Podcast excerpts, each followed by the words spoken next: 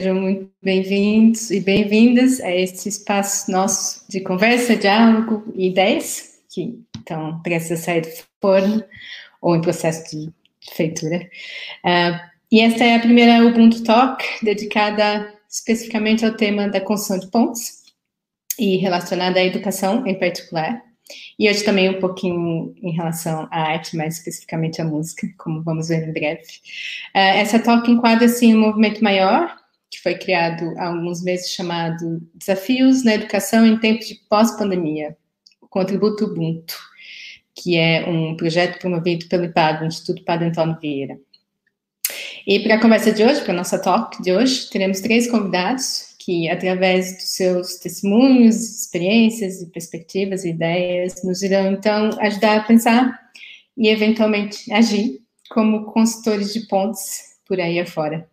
Eu começo, portanto, apresentando o Rafael. Rafael, seja muito bem-vindo, uh, coordenador pedagógico da comunidade ECOA, em Faf, que fica no norte de Portugal, e também conhecida, a comunidade também conhecida como Aprendizagem Sete Pétalas. A Rafael é brasileiro e uma verdadeira ponte ativa no movimento de construção das escolas da floresta em Portugal e no Brasil, portanto, uma ponte luz brasileira, e um educador em constante reconfiguração, ou como ele mesmo diz, em processo vivencial de desescolarização. Também temos aqui conosco a Ana Quitério. Ana, bem-vinda, uh, com um currículo muito, muito interessante para a nossa conversa de hoje. A Ana é professora auxiliar no Departamento de Educação, Ciências Sociais e Humanidades da Faculdade de Motricidade Humana da Universidade de Lisboa, e elemento da direção da Sociedade Portuguesa de Educação Física. A ponte que a Ana vai nos convidar a pensar e a construir hoje envolve duas margens, o corpo e a educação, sobretudo com crianças na primeira infância e no primeiro ciclo do ensino básico. Uh, ou seja, a Ana vai nos ajudar a pensar como é que a atividade física e desportiva, em particular, nos ajuda a questionar sobre como nos mexemos, como nos sentimos, pensamos e expressamos conosco próprios e com os outros, e sobre também nosso estilo de vida. Ana, muito bem-vinda. E para completar esse time, temos os jovens do Cantigas à Janela, aqui representados pela Mariana e pelo Pedro, bem-vindos. É, então, Cantigas à Janela é um projeto que surge por conta em plena pandemia, então vive a pandemia nesse sentido, e que motivou um grupo de jovens caldenses a sair de sua casa para cantar a janela das pessoas, com o objetivo de alegrar aqueles que estavam sozinhos durante o confinamento aqui em Portugal. Então, foi e é com, com a música que a Mariana e o Pedro vão hoje nos ensinar a virar pontífices. Uh, portanto, nenhum deles teve a experiência da Academia de Líderes Ubuntu, em particular, mas como já podemos ver aqui na minha pequena introdução, todos atuam como verdadeiros pontífices através de seus respectivos projetos, intervenções e atuações. Então, é um gosto estar aqui com vocês e moderar esse, esse bate-papo, ou, ou ler-ler, como falamos no Brasil também. E agradeço desde já a, a, a vossa disponibilidade e disposição em estar aqui. Em termos de formato, muito, muito rapidamente, cada um vai, portanto, fazer uma intervenção de alguns minutos e depois passaremos para uma segunda parte, segundo bloco, um, que é onde vamos, então, mais informalmente começar um, uma série de perguntas e respostas, que é feitas por mim ou por quem, quem estiver nos assistindo. Portanto, as vossas perguntas, vocês que estão aí do outro lado do ecrã, serão muito bem-vindas. Então, eu começo dando, dando palco e o microfone todo para o Rafael. Rafael, é contigo.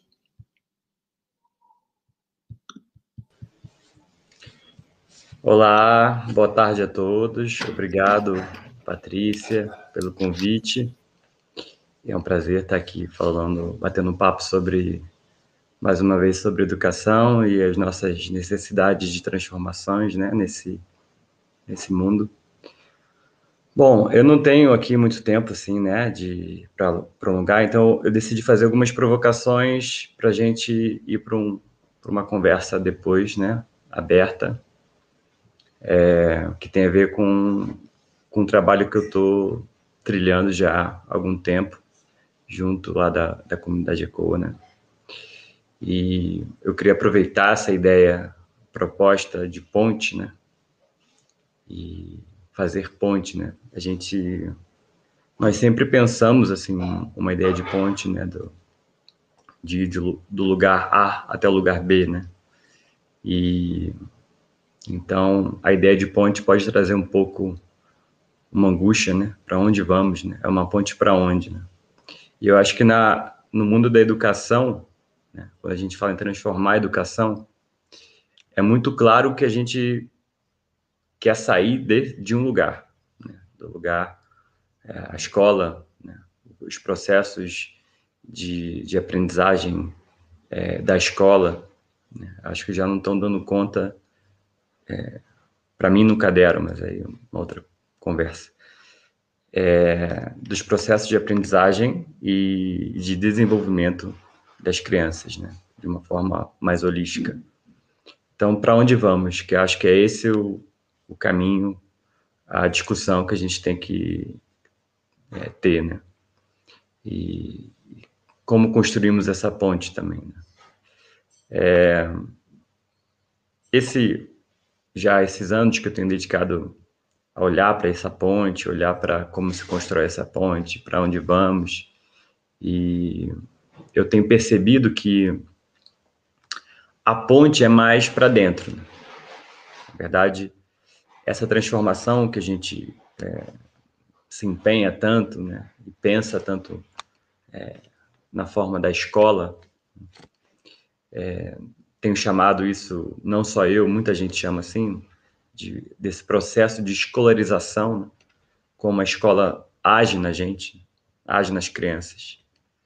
Isso tem a ver com, não com uma escola má, com uma escola que tem alguma agência é, má, né? Mas sim com, com a sua função histórica, com a sua função sócio-histórica nesse caso, né? E entendendo isso, a gente entende o, o que a gente continua com, com uma escola a produzir um tipo de, de vivência, né? E, estamos a olhar para uma vivência que não mais queremos e estamos a manter um, esse, essa instituição, né? Uma instituição que, que trabalha não só com a discussão, para mim, não, não pode se restringir só a damos aula ou não damos aula, fazemos projetos ou não fazemos projetos. Ou seja, não pode se restringir só a método.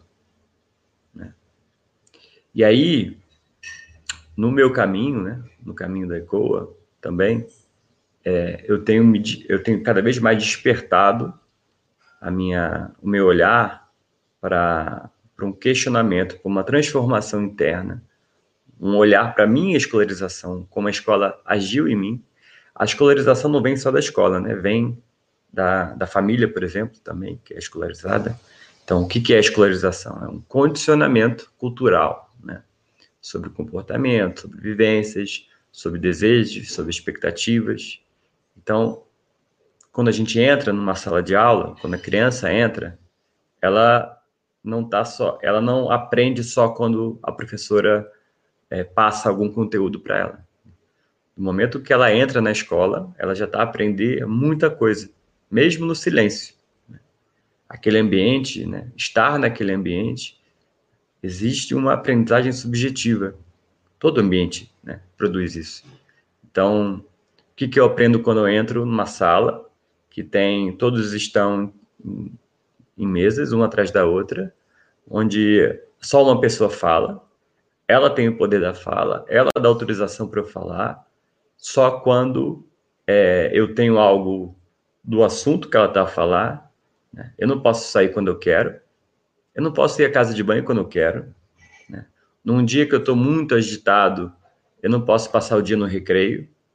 Né? Mesmo se isso for um, é uma ferramenta de autorregulação minha. Então, a questão da aula é uma questão é, é um dos focos, sim, mas não é a única questão da, da transformação da educação. Né? Temos que olhar para como vemos a aprendizagem, como, como entendemos a aprendizagem, como entendemos é, a brincadeira, por exemplo, olhar sobre a brincadeira. Então, como entendemos é, o corpo, que vai ser também uma das é, dos temas desse, dessa conversa, né? E, por, por exemplo, uma aprendizagem que a criança tem logo de cara é que o corpo não lhe pertence que é um problema. Como é que a gente ensina cidadania, autorregulação, autogestão, democracia, se estamos num ambiente onde é, não existe escolha, não existe é, liberdade para ter escolha, né? E não existe autorregulação, possibilidade nenhuma de autorregulação. Então, o meu convite, a minha provocação é para a gente olhar a aprendizagem não como algo é, para se ter um conteúdo ou não. E aí a gente fica preso nessa visão racional, utilitária, né, que é característica da nossa é, cultura né, moderna, da modernidade, que é uma visão sobre aprendizagem a partir do paradigma da instrução. Né? E aprender, a criança não precisa aprender a aprender. Aprender é uma função subjetiva, biológica né? e, e relacional. Então, aprender para a criança é natural. É como respirar. É, é quase como estar é, tá no campo do impulso, do instinto. Né? Então, aprender, eu é como se eu é, é eu pegar o mundo para mim, eu me apoderar desse mundo. E, e no se apoderar do mundo, eu me constituo como ser. Não é um processo só racional, né? é também racional. Então, como que a gente sai desse, desse condicionamento onde a gente vê corpo e mente separado, né? É, e a gente fica mordendo o próprio rabo. É, é todas as soluções para aprendizagem, para os problemas de educação, são a partir desse olhar. Né? Então, a gente vê os problemas da aprendizagem, diagnósticos, remédio, medic medica medicamento, e, e não olha né, que a criança vem já carregada de um sistema complexo e completo de aprendizagem, que é, na primeira infância, os sentidos. Né? Então, a partir de uma, de uma visão é, da audição, do olfato, eu, do meu corpo, né, eu entro em contato com o mundo. No, no primeiro momento é o corpo da minha mãe, né? é o colo da minha mãe, que me constitui como ser. É no contato com o outro que eu me defino. Né? Então, na primeira infância, inclusive, o aspecto racional é muito, muito baixo. Né?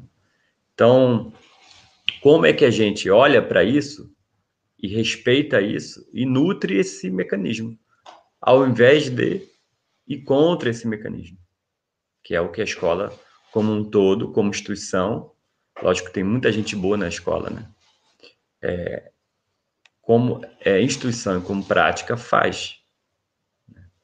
Então, a partir do desejo, meu desejo, eu entro em contato com o mundo. Eu tenho um mecanismo próprio que, quando eu quero falar, quando eu tenho necessidade de falar, eu aprendo a falar. Lógico, em contato com os outros, observando os outros. A leitura, inclusive, que é mais difícil de ter essa, essa visão, também é assim. Se eu vivo num mundo né, das, das letras, essa necessidade vai aparecer. Diferente de quem é marginalizado do mundo das letras. E aí precisa, sim, de um, é, de um impulso maior de fora, né? Agora, e se eu vou andar, eu vou aprender, eu já tenho um mecanismo. E a todo momento, a criança, na primeira infância, está a olhar para esse mundo com extrema curiosidade. Ela vem né, é, carregada desse, desse mecanismo que é a curiosidade me leva, a geração de desejo pelo mundo me leva a aprender. Porque aprender não é saber as coisas. Aprender é eu me apoderar das coisas, inclusive do conhecimento e de mim mesmo. Por isso que essa ponte para dentro é uma provocação que eu faço. Então, a gente na ECOA trabalha que temos que criar ambientes que favoreçam esse mecanismo natural, que é liberdade, precisamos ter liberdade. Não uma liberdade individualista, individual, que vem da cultura liberal também, vem do modelo da modernidade, né? Que é a liberdade, a minha começa quando a tua acaba, né? De separação, que é, é a gente trabalha com uma liberdade que é comunitária, que é eu sou, sou livre quando você é livre. Me, a tua liberdade potencializa a minha. Então, como é que a gente cria um ambiente assim? Então, liberdade, curiosidade. Precisamos olhar para os desejos e curiosidades da criança e nutrir eles. E a partir deles é que trabalhamos. E vem tudo, vem conhecimento todo. E relação, afeto. São as três coisas que tem que cuidar. Afeto é tudo que afeta, né? É, é limite, é abraço, é tudo. Então, como é que a gente constrói um ambiente onde essas três coisas são respeitadas? E para isso, eu preciso me incluir nesse ambiente. Eu preciso aprender, eu preciso me desescolarizar. Eu preciso olhar para mim quando eu ameaço, quando eu chantageio, quando eu comparo. Né, a dinâmica escolar funciona através da comparação, classificação. Há uma confusão enorme sobre avaliação, como se classificação fosse forma de avaliar. Bauman já diz isso: classificar é separar. E aí, separação gera também competição. A lógica da natureza não é essa. Da vida não é essa. A lógica da vida é sistêmica. É a partir da relação. E a, a vida na natureza funciona assim. E as crianças vêm nutridas desse mecanismo. Então, por isso que é tão importante esse movimento agora de, é, por exemplo, da educação na floresta, né?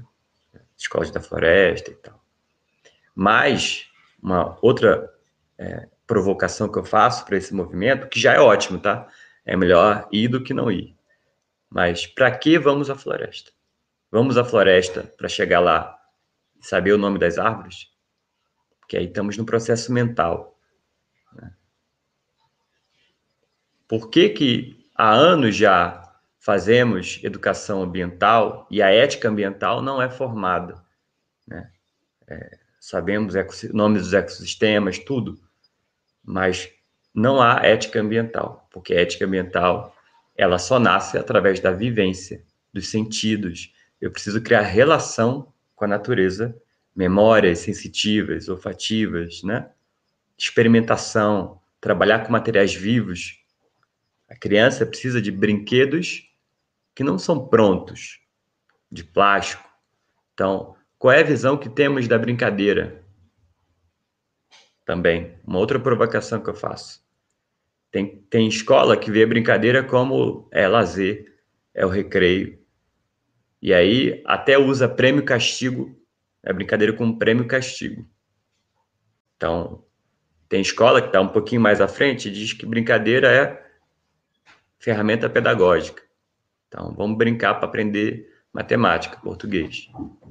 Na ECO, a gente acredita que brincadeira é linguagem, é forma de estar no mundo. Brincadeira é coisa séria para a criança. É como ela digere o mundo, é como ela manifesta o mundo, é como ela se coloca, trabalha, se cura. Né? Observar as narrativas da criança nas brincadeiras, principalmente através da brincadeira livre, é uma riqueza de experiência incrível. Né? Os arquétipos que saem daí, né? As, o que, que elas acessam. Então, aprender, a gente precisa caminhar além disso. Na ECO, a gente trabalha, por exemplo, de 3 a, atualmente o mais velho tem 12 anos, em ambientes funcionais, ou seja, tem uma sala da pesquisa, uma sala do convívio, uma sala das artes, e tem livre trânsito, com acordos de cada sala, acordos de relação, né? Trabalhamos muito a responsabilização pela liberdade, pelas escolhas, né? O conflito é um momento incrível, não temos medo, não somos escola da paz, da felicidade, temos lugar para raiva, para tristeza, para tudo. Então, é, primeiro, uma ponte para dentro, para finalizar essa primeira minha fala, botar uma provocação para dentro, olhar para dentro e, como educador, como pai e mãe, ver quando a gente interfere, quando a gente traz uma brincadeira, quando a gente vai mediar um conflito, da onde está vindo isso? Está vindo do medo? Está vindo da necessidade de controle? Está vindo da onde? Às vezes é melhor se calar e observar. Então, é, é a primeira provocação que eu faço hoje. Obrigado. Obrigada, Rafael. Acho que uma provocação maravilhosa para a nossa segunda convidada. uh, Ana, o corpo, a escola nos ensina que o corpo não nos pertence. uma frase do Rafael que uso aqui como prelúdio para te convidar a falar um pouco sobre, sobre o corpo e a escola, e acho que vai, vai tocar muito no que o Rafael nos trouxe como contributo. Portanto, Ana. Então, boa tarde. Uh, já tive aqui alguns problemas técnicos, espero que não voltem a aparecer. Obrigada, Patrícia, antes de mais, por este convite. Obrigada a toda a equipa do Ubuntu uh, aos bastidores que estão a assegurar uh, a qualidade aqui da, da tecnologia, uh, naturalmente ao Rafael, à Mariana e ao Pedro. Eu subscrevo tudo o que o Rafael disse, tudo. e vou complementar, porque também tenho eu este desafio de olhar um bocadinho para dentro. e começava já também pela, pela questão do tema, não só das pontes, mas da interdependência com que esta Ubuntu Talk foi, foi-nos apresentada. E uh, desafiaria a alterar o termo interdependência para liberdade, porque acho que é uh, talvez o termo mais, uh, mais delicado e, que, e mais urgente na, na, questão da educação. ou então a interdependência de nós próprios, não é? Aquilo que queremos que as crianças uh, estão uh, a, criação de crianças interdependentes delas próprias, não daquilo que vem do mundo exterior. E, portanto, eu quando pensei aqui em pontos de educação, eu pensei em primeiro uh, lugar para onde é que essa ponte me leva. Uh, e em função do lugar para onde essa ponte me leva, o destino vai condicionar o tipo de ponte. E, portanto, o lugar, aquele lugar onde eu quero, que eu quero encontrar, enquanto mãe, enquanto professora, sou mãe de três lindos filhos, é, é a questão da identidade da, da criança, o ser criança, o respeito pelo ser criança, o respeito pelo ser jovem, pela individualidade. E isto remete para quatro dimensões que, na minha opinião, são muito, muito importantes, que é a questão da liberdade, associada à, à criatividade. O Rafael também já tocou aqui uh, em muitos aspectos uh, que, que, falam sobre as, as questões da liberdade, a capacidade adaptativa, e a criança e o jovem que se conhece e que sabe quais são os seus talentos, que sabe o que é que gosta, que sabe, no fundo, o que é que ele é bom.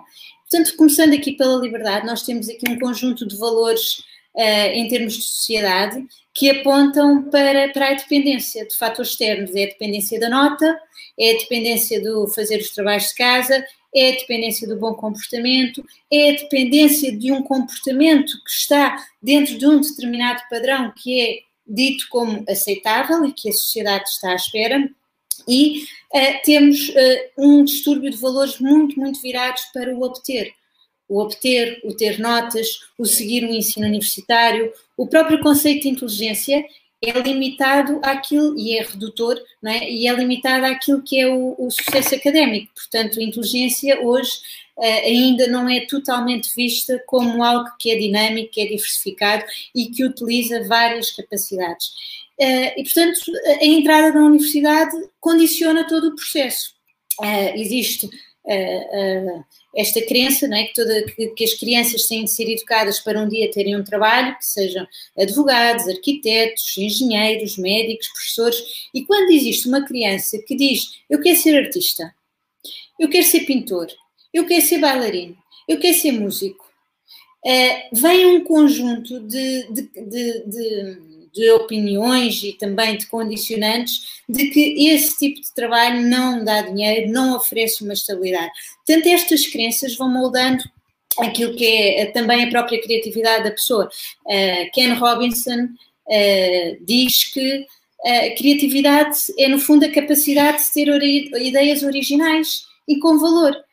Mas temos um ensino que não acolhe estas ideias originais. Temos um sistema de ensino em que uh, não é estimulado esta, esta iniciativa das crianças. Portanto, se as crianças não são educadas a saber uh, e a estar preparado para o erro, o erro, na minha opinião, é demasiado enfatizado em detrimento daquilo que são os talentos e as capacidades. E mais, porque as, as, nós só aprendemos errando e, portanto, não há outra maneira de aprender senão através do erro mas o erro é demasiado canalizado em termos daquilo que o Rafael também já, já falou, as questões da, da, classificação. Se nós não educarmos as crianças a estarem preparadas para errar, elas não vão conseguir, não vão ter segurança, não vão ter coragem de criar nada original, porque vem sempre a carga do erro em cima.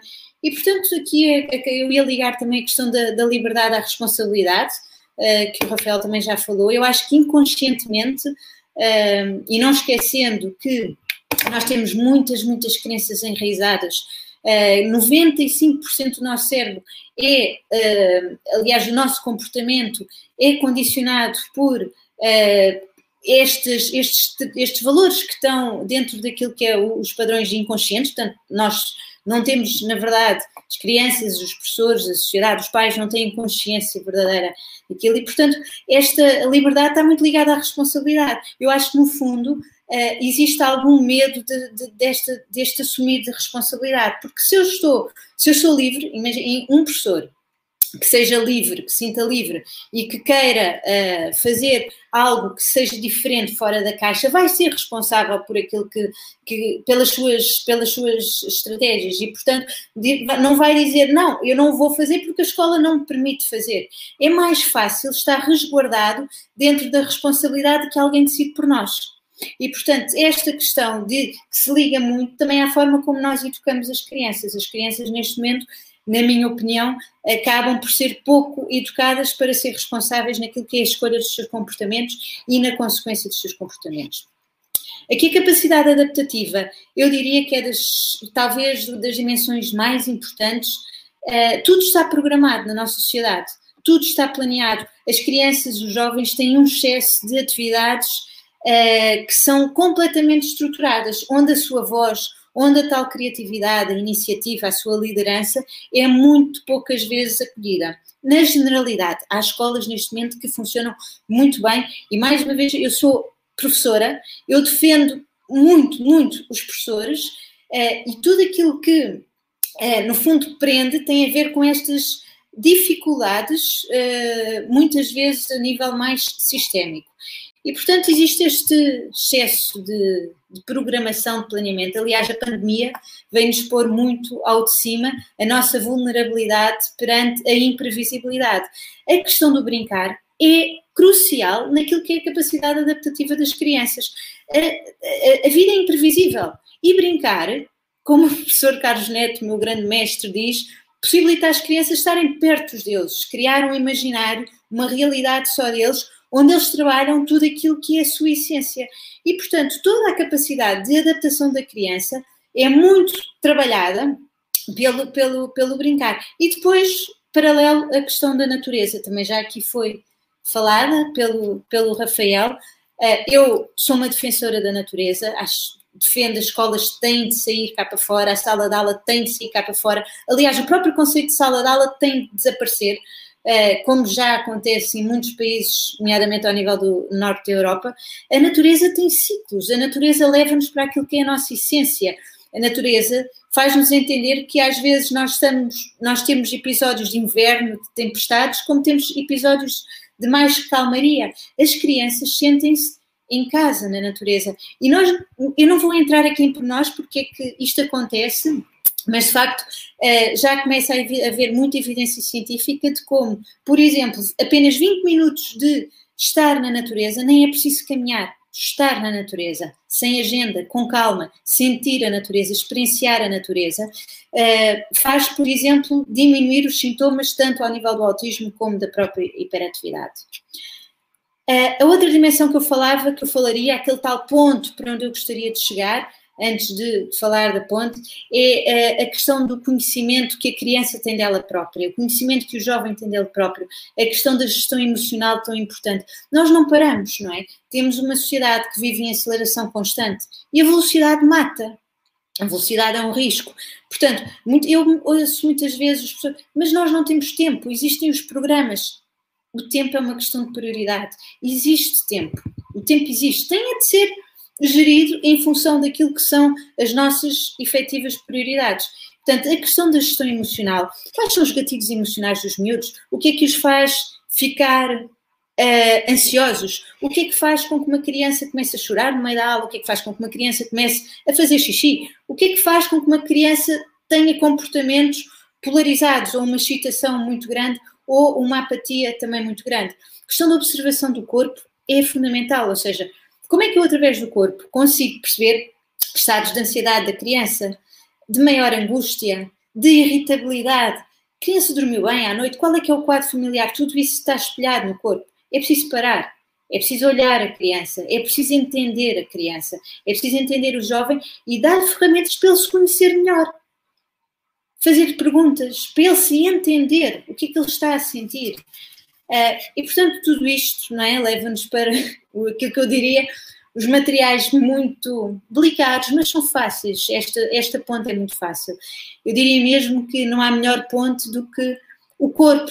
E, e eu estava agora aqui a ver, minha amiga Eva Cipriana acabou de fazer um comentário da consciência. O corpo leva-nos a este, a este conhecimento, a esta consciência. Agora, há muitos rios para passar, não é? E esta ponte tem de ser bem robusta.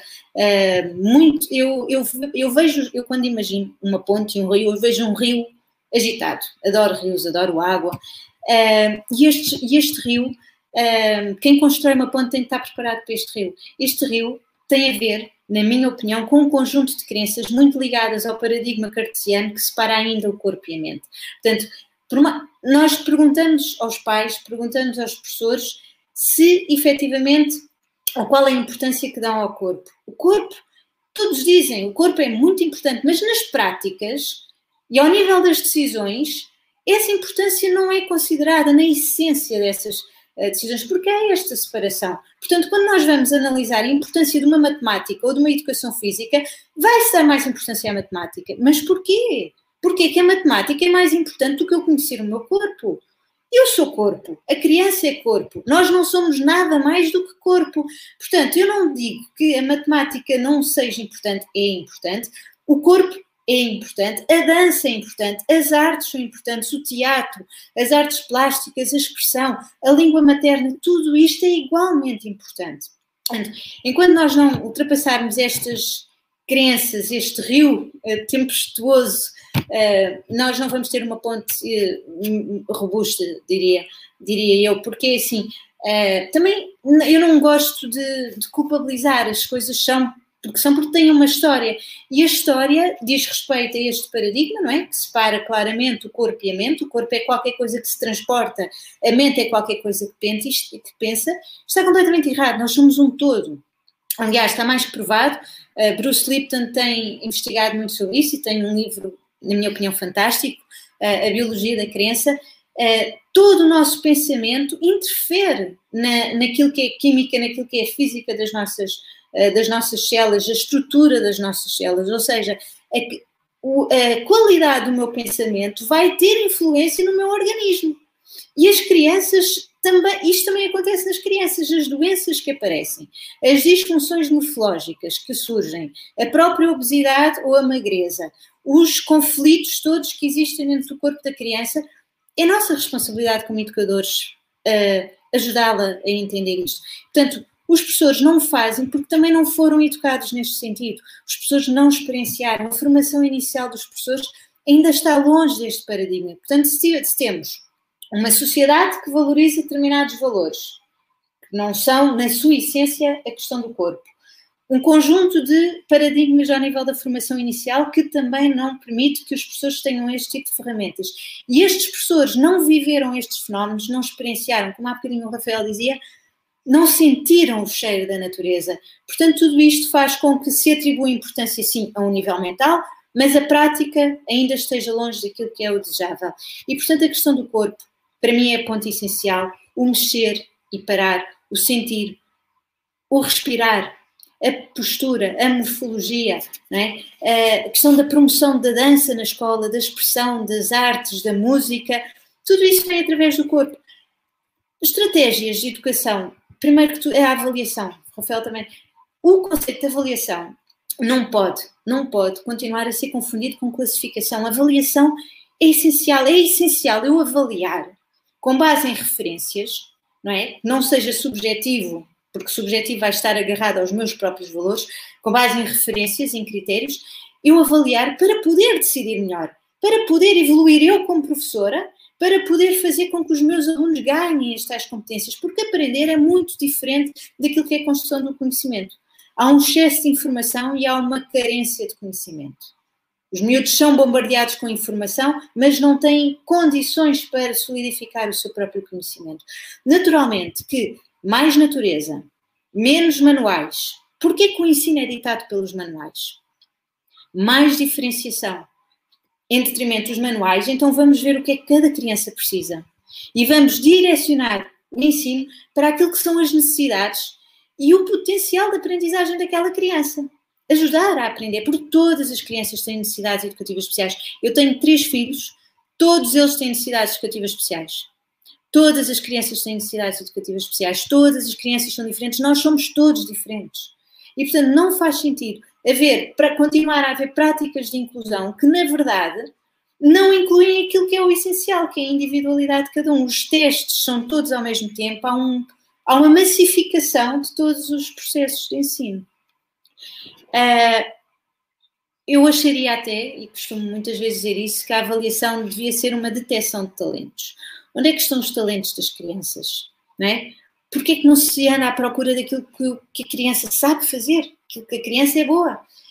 Acolher os erros para ajudar, acolher os erros para ajudar, eu estou aqui, eu vou-te ajudar a ser melhor. E depois fazer com que a criança realmente se conheça, saiba o que gosta. Eu pergunto aos meus alunos do ensino superior, o que é que vocês realmente gostam? Eles não sabem responder, não é? Nós educamos desde o pré-escolar com esta carga da nota, em que se tem de fazer qualquer coisa porque alguém diz, e as crianças ficam desconectadas delas próprias.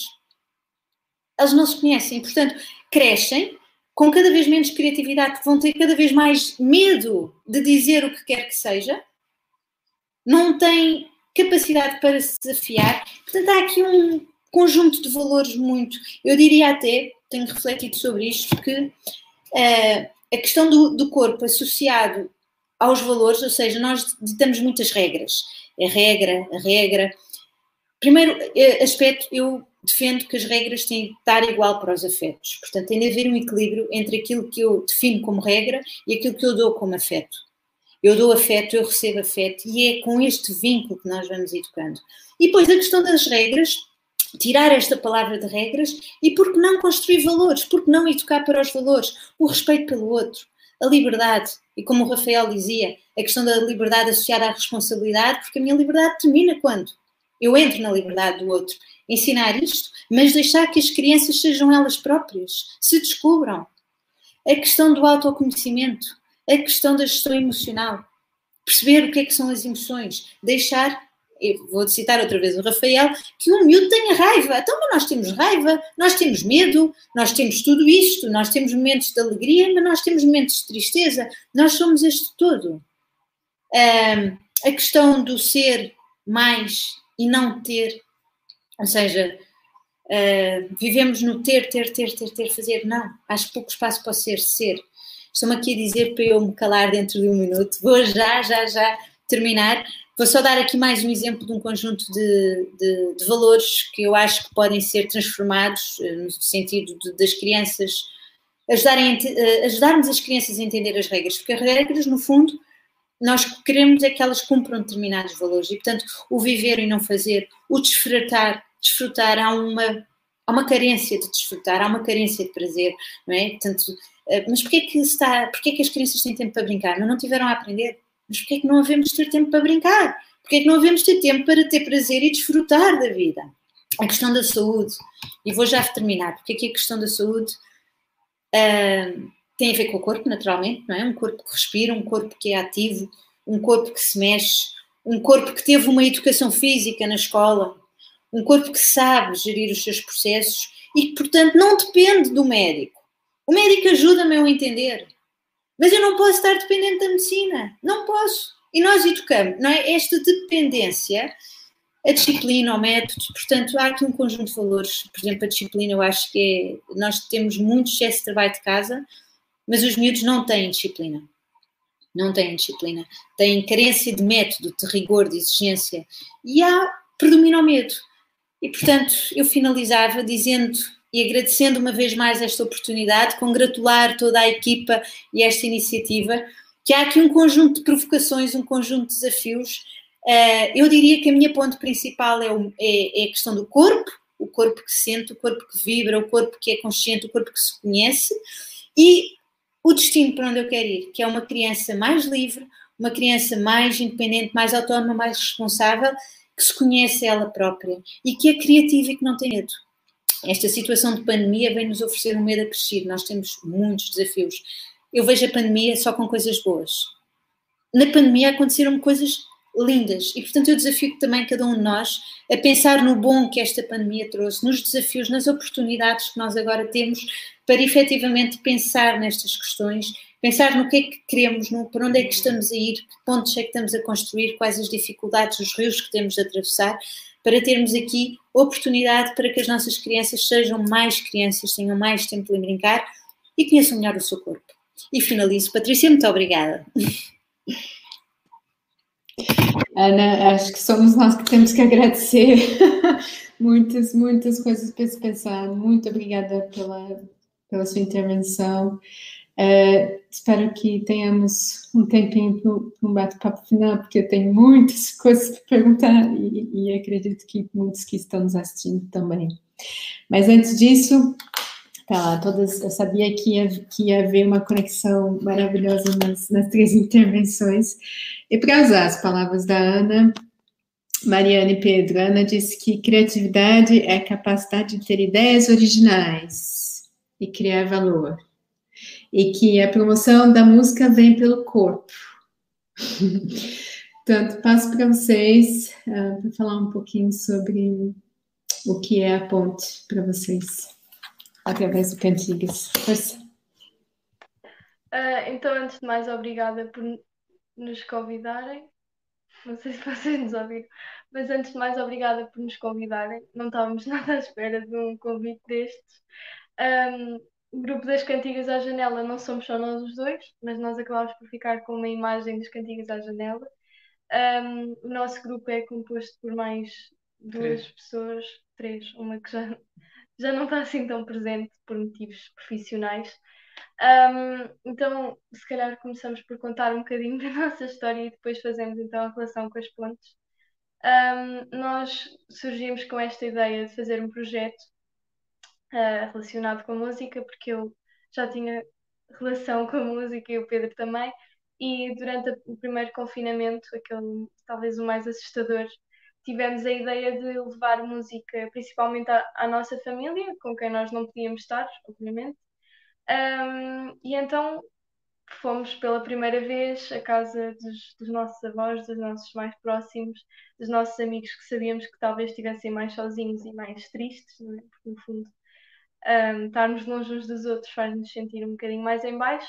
E nessa altura fomos, saímos pela primeira vez, ensaiámos umas músicas, experimentámos a primeira vez, um, achámos o máximo que fomos a uma praceta cá nas Caldas e o impacto que nós tivemos naquele sítio foi brutal, porque quer dizer, nós fomos cantar para duas pessoas amigas e do nada aparece toda a praceta, é um, a praceta, portanto, aquilo faz, nós estávamos dentro de prédios, não é? Estávamos dentro de um conjunto de prédios. E do nada começamos a ver montes de gente a sair às janelas e de repente Palmas e... começámos a pensar, não, isto é mesmo a sério, o que nós estamos a fazer é impactante. E então foi, acho que foi a partir desse momento que começámos a aceitar mais o desafio das cantigas e vimos cantar às janelas e começámos a, a levar isto de uma maneira muito mais forte e mais sentimental. Nesse primeiro dia que começámos as cantigas, fomos a, a um lar onde estava a minha bisavó. Um, e o, acho que também o impacto que vimos nos idosos também foi, foi muito agradável, porque um, muitos deles nem sequer percebiam o que é que se estava a passar, não é? No mundo, e eles estavam ali fechados, sem as famílias. Sem saber porque é que não podiam ver os familiares. Exatamente, é? e quase num pensamento de abandono, não é? Porque a família de repente deixou de ir visitar, mesmo a minha avó tinha, acho que tinha um bocadinho esse sentimento. Um, e então acho que foi, foi a partir daqui que começámos a, a perceber que o nosso movimento, a nossa, as nossas, a nossa participação na sociedade estava a ser de facto impactante e importante para as pessoas. Um, queres... Entretanto, criámos a página, criámos uma página no, no Facebook e começaram a, a, surgir pedidos para irmos cantar eh, às janelas das pessoas uhum. e nós começámos a, a ir e, e, fomos muitos dias. Entretanto, uh, com a impossibilidade de, de ir a, a, todo lado, pensámos em criar uma espécie de um evento que desse para, para várias pessoas ao mesmo tempo. Então começámos a fazer concertos e, e a transmiti-los nas redes sociais, de maneira a conseguir chegar a, a toda a gente que nos pedia. Sim, até porque não tínhamos a família toda aqui, não é? Um, e pronto, e acho que a apresentação do nosso projeto está feita. O nosso grupo é composto por eh, cinco pessoas, como já tínhamos dito, neste momento mais ou menos só quatro, mas o, o quinto elemento também está, sempre presente.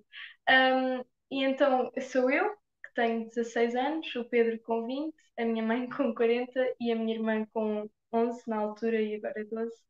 Portanto, acho que aqui também se vê um, a diversidade, não é? E, e como também é interessante ver as perspectivas de cada um. Quer dizer, a minha ideia do que nós fizemos é completamente diferente da do Pedro e a do Pedro é diferente da da minha irmã, 12 anos. Um, e mesmo ela, de vez em quando, quando, quando íamos assim às janelas, fomos a, entretanto começámos a ir às janelas pessoas que nunca tínhamos visto na vida. Um, e muitas vezes, quando íamos, nós chegávamos ao carro, porque muitas vezes tínhamos que nos deslocar de carro, e ela comentava pormenores que nenhum de nós tinha reparado, quer dizer, afinal, uma criança fazia, fez-nos diferença, não é? E acho que também trouxe outra alegria ao grupo, porque, pronto, acho que ela, ela pronto, também sendo a criança que é, traz alegria a qualquer sítio. Um, então agora talvez pudéssemos dar a nossa opinião Pois aqui estão uns exemplos de algumas janelas às quais nós fomos cantar. Isto foi mesmo nos primeiros dias. Sim. Um, e pronto, e nós escolhemos as, as pessoas mais próximas, as primeiras às quais nós fomos, um, para vos apresentar aqui. E entretanto gostava talvez de fazer, de relacionar o nosso projeto e ver como é que consideramos que, que, que somos ponte. uma fonte, não é? Um, antes de mais, acredito que tínhamos sido uma ponte através da música, obviamente. Acho que a música em qualquer momento tem impacto. E, e acho que a música, no fundo, transmite-nos uma energia que não conseguimos uh, extrair de mais nenhum lado. Não é? Por exemplo, quando estamos tristes e ouvimos música, ficamos mais felizes. Quando estamos uh, mais chateados e acalmamos com música. Portanto, a música, no fundo, serve-nos de um bocadinho de tudo, uma terapia para uhum. tudo. Um, e acho que o nosso projeto é uma ponte excelente em termos de ligação com as pessoas, muito mais no tempo de pandemia em que vivemos, não é? Um, muitas vezes até fomos a sítios, a casas, por pedido dos familiares, um, muitas vezes, porque entretanto, como o Pedro estava a dizer, surgiram pedidos e nós aceitávamos e íamos, obviamente. E hum, até houve momentos em que as pessoas se emocionavam e era muito, era para nós era reconfortante, mas ao mesmo tempo era, era desafiante, não é? Quer dizer, estamos a cantar para uma pessoa com a qual nunca tivemos ligação nenhuma e do nada estamos tá, os dois lados emocionados com a música. Quer dizer, nós é que estávamos a cantar a, a música. Uh, até posso dar um exemplo. A primeira vez que fomos, fomos assim cantar, um, fomos ao lar da minha bisavó. Nós já não, já não estávamos com ela, já não convivíamos com ela há imenso tempo, não é? Porque parecendo que não, ainda tivemos um mês sem, mais ou menos um mês sem, sem ir à rua, só começámos depois de um mês de confinamento. E então nós chegámos lá, começámos a cantar para a minha avó na janela, obviamente, com, com a janela mais ou menos fechada, não é? Que era para não haver perigo. E entretanto fomos cantar para os outros idosos e sei que com tanta emoção e com tanta novidade, e a minha mãe desabou a chorar. E nós, que ainda estávamos um bocadinho acanhados, e estávamos, pronto, agora temos que continuar a cantar, não é? As nossas vozes das três, a minha, a da Daniela, que é o quinto elemento, e da minha irmã, nós uh, baixámos logo o tom da voz, ficámos todas muito inibidas e o Pedro a continuar a tocar guitarra. Um, mas para nós foi, foi logo assim um choque, quer dizer, nós todas estávamos a sentir, todos estávamos a sentir aquela, aquela vibração, não é? E a ligação que estávamos a ter com os idosos, pessoas com quem nós nunca sequer tínhamos falado, nunca tínhamos tido uma conversa, nunca tínhamos tido ligação, nunca. Então eu acho que passa por aí a nossa, nossa função como pontos. E, e, o próprio ligar a pessoas que estão isoladas, chegar lá e, e estar um bocadinho com as pessoas que estão sozinhas e que precisam de companhia, acho que, é fundamental. Nesta foto até conseguimos ver uma pessoa que fazia anos, eu recordo-me deste dia, a pessoa fazia anos e começou a chorar quando estávamos lá a cantar, e o outro é um lar onde nós fomos também. Sim, agora, ultimamente, a nossa missão tem sido mais relacionada com levar a música a lares, próximos da nossa zona, obviamente, porque muitas vezes é impossível de sairmos do conselho ou afastar-nos um bocadinho mais, e então lançámos esse desafio nós próprios e também fizemos agora parceria com outro projeto. Um, estamos sempre, ainda continuamos ativos. Agora na última, agora terminámos os concertos no último mês, não foi? Uhum. Um, mas pronto, não, ainda não sabemos bem como é que vamos continuar, porque uh, nós andamos na escola e andamos um bocadinho mais fora de casa agora, mas há, continua a haver pessoas uh, presas, vá lá. E, um, então, pronto, começámos com esta iniciativa, com esta novidade de ir apenas a lares, um, e, e tem sido uma experiência bastante desafiante, porque é um público um bocadinho estranho de agradar. Um, mas lá está, nós também, a última vez que fomos a um lar, fomos duas vezes ao mesmo lar, e as duas experiências foram completamente diferentes, não foi? Uhum. Um, eu acho que da primeira vez eles gostaram, não é? E vibraram com aquilo, e era novo, e era uma atividade nova. E, e, pronto, acho que até estavam com falta de atividades nesse lar e nós, pronto, fomos e achámos que também tinha sido o máximo. E até houve uma senhora que cantou connosco e teve-nos lá a mostrar que ela também sabia cantar e foi, também foi interessante.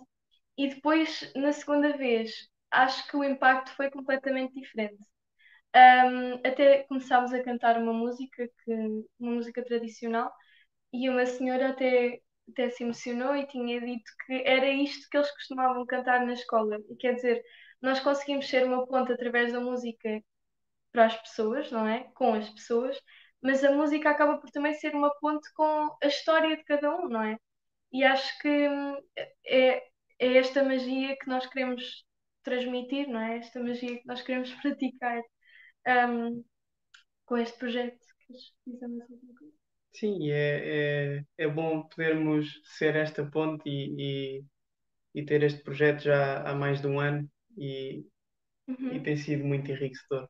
Uhum e para nós jovens acho que também é uma experiência completamente claro. fora de comum.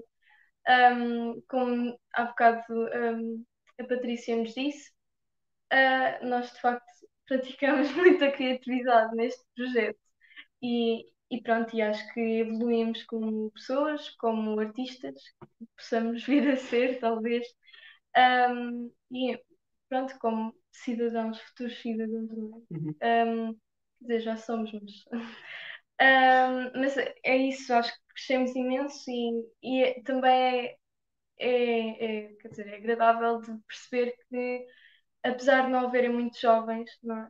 Com iniciativas, porque lá está o que a Ana estava a dizer, aquele medo de falharmos, porque nos é um, um bocadinho incutido na, na, escola, não é? Mesmo na, na, nossa educação, na nossa sociedade, aquele medo de falhar no início também foi, foi um bocadinho estranho, não é? Aquela sensação de será que as pessoas não vão gostar? Ou pronto, acho que também passámos por essa experiência neste projeto, apesar de tudo conseguimos ultrapassar as dificuldades e conseguimos uhum. fazer tudo de maneira mais natural possível um, ainda hoje que estamos aqui a conversar, tentámos fazer isto da maneira mais natural possível e mais tranquila. Um, só preparámos as fotografias que viram para, no fundo, para partilhar um bocadinho do que nós sentimos e do que nós passamos, não é? Porque, de facto, há imagens que se calhar servem mais do que toda a nossa conversa. Um, e por isso, acho que é isto a nossa introdução. Sim. Um... Passamos a palavra à Patrícia. Mariana, Pedro, muito, muito obrigada. Maravilhoso, maravilhosas intervenções, obrigada, obrigada por todos serem pontes uh, e, todas, e todas as coisas que vocês todos têm feito um, para nos, nos inspirar e, sobretudo hoje, então, assim, um, eu não sei se há alguma pergunta, eu não queria fechar uh, sem, sem trazer alguma pergunta que tenha surgido no, no Facebook, eu não estou não tô acompanhando. Se tiver alguma coisa um, que, que apareça aqui. Mas eu tenho, eu tenho uma questão um, enquanto isso. É, na verdade, foram três funções ou três, três ideias por trás da metáfora da construção de pontes que vocês uh, trouxeram. Né? Então, Rafael nos provocou aqui uh, tentando uh, pensar a ponte para dentro, né? mais para dentro, como ele disse, ou seja, a ponte como essa metáfora do aprendizado com uma função subjetiva.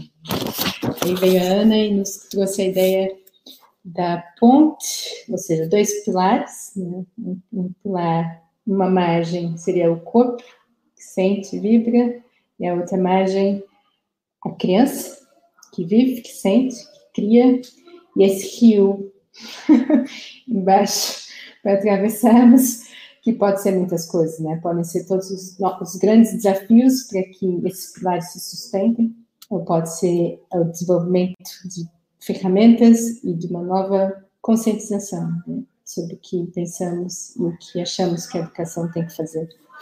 E Mariana e Pedro nos trazem a ponte como ligação entre pessoas, como uma ferramenta para a criação de empatia, como meio de criação de alegria e amor, né? e, e como resgate de histórias, né? quando vocês mencionaram que eles próprios né, se, se, viram na, na, música e trouxeram memórias à frente. Então, resgate. Um, portanto, a minha pergunta nem é uma pergunta, é um comentário que, que fica e, e deixo aberto para quem quiser, quiser falar alguma coisa. É como é que então incentivamos novos consultores de pontes para surgir? Né? Como é que, que como é que é a nossa função, eh, seja pensar na ponte em qualquer uma dessas, dessas definições que vocês trouxeram, né? como nós, nos nossos, nas nossas áreas de atuação, podemos, então, criar novos consultores de pontes, né? como é que podemos educar, seja através da música, seja através do corpo, seja através da natureza, um, para que surjam outros consultores de pontes, que é algo que também precisamos nesse mundo atual. Então, se puderem, se alguém quiser, um, dois minutos, isso é uma coisa muito, muito breve. Força. Rafael.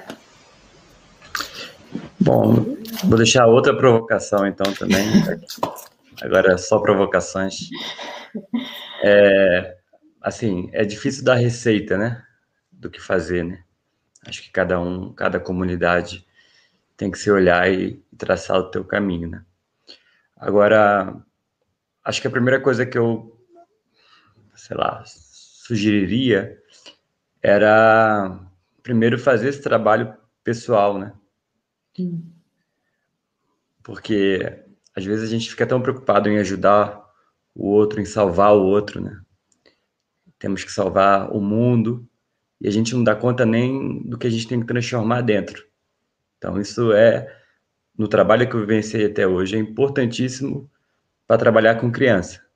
Se a gente entrar nessa porque queremos salvar o mundo, às vezes tropeçamos, né? não conseguimos ser o que queremos no mundo. Né?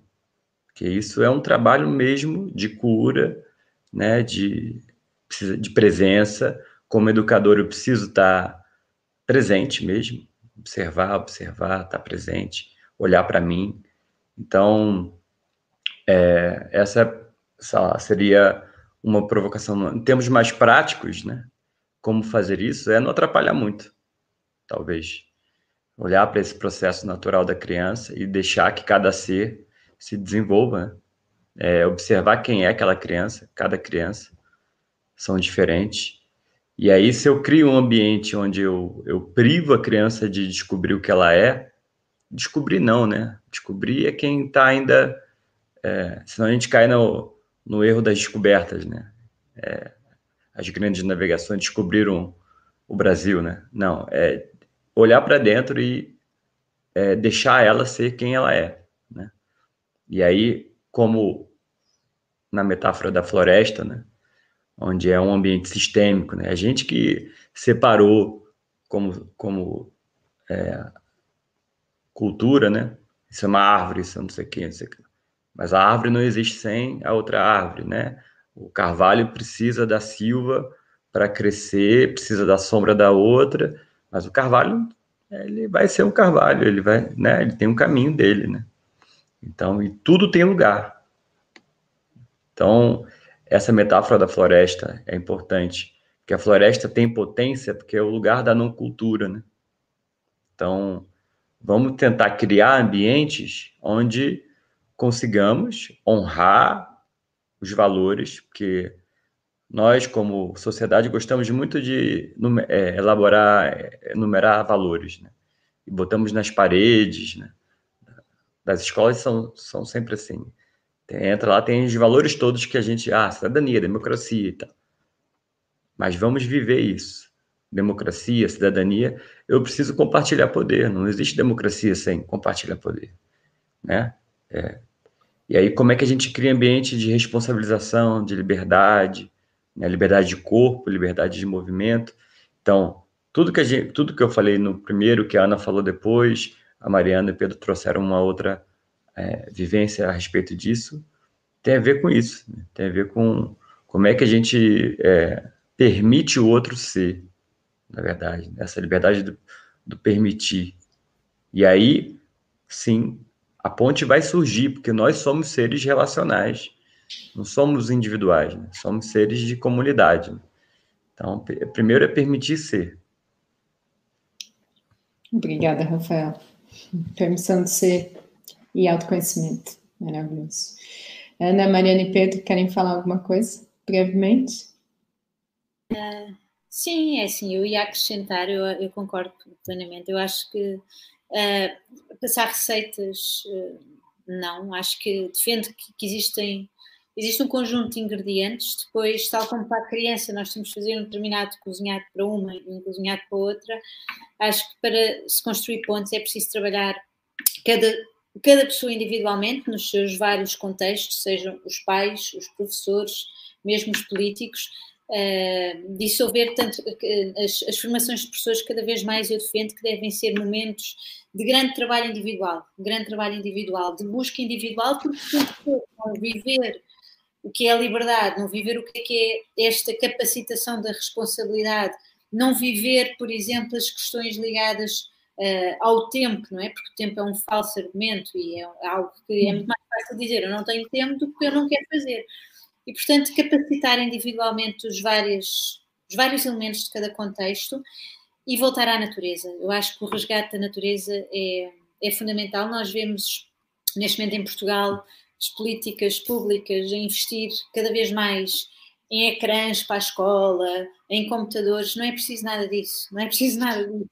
E eu vejo muitas vezes que está um bocadinho ao lado, ou seja, é mesmo resgatar as questões da natureza.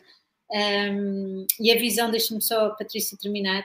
Eu acho que o trabalho ao nível da educação, uh, uh, capacitar as pessoas para verem este espaço de educação como não compartimentalizado. Imaginem o que é que é uma, caixa, uma casa cheia de quartos, não é? Então, nós vamos para o quarto português, depois vamos para o quarto da matemática, ou então um open space.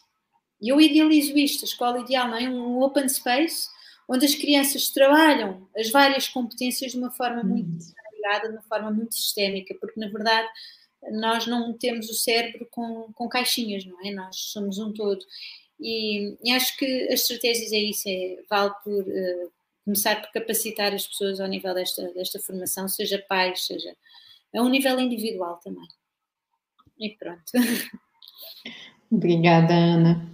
Mariana e Pedro, alguma coisa a acrescentar? Uh, responder, se calhar, pegando aqui um bocadinho na ideia da, da Ana, se calhar para construirmos mais pontes é necessário ver mais rios e, e se, quanto mais procurarmos os rios e mais facilmente vamos saber onde é que é preciso as pontes e como construí-las. Portanto, eu acho que é por aí. Obrigada. Não, acho que disseste tudo. Acho que foi resumidamente talvez a melhor ideia. Obrigada, Pedro. Bem, obrigada. Acho que podemos. Melhor nota não poderia haver encerrarmos. Bem, olha, eu gostaria de agradecer Mariana, Pedro, Ana, Rafael. Foi, foi um gosto e muito, muito, muito, muito grata pelo, pelos vossos contributos e histórias e, e desafios trouxeram hoje aqui. Muito obrigada e obrigada para quem, para todos que nos assistiram, nos acompanharam e espero revê-los ou vê-los em breve, pessoalmente, um dia. Esperemos. Obrigada, obrigada a todos, obrigada, Pav, e, e é isso, encerramos. Obrigada.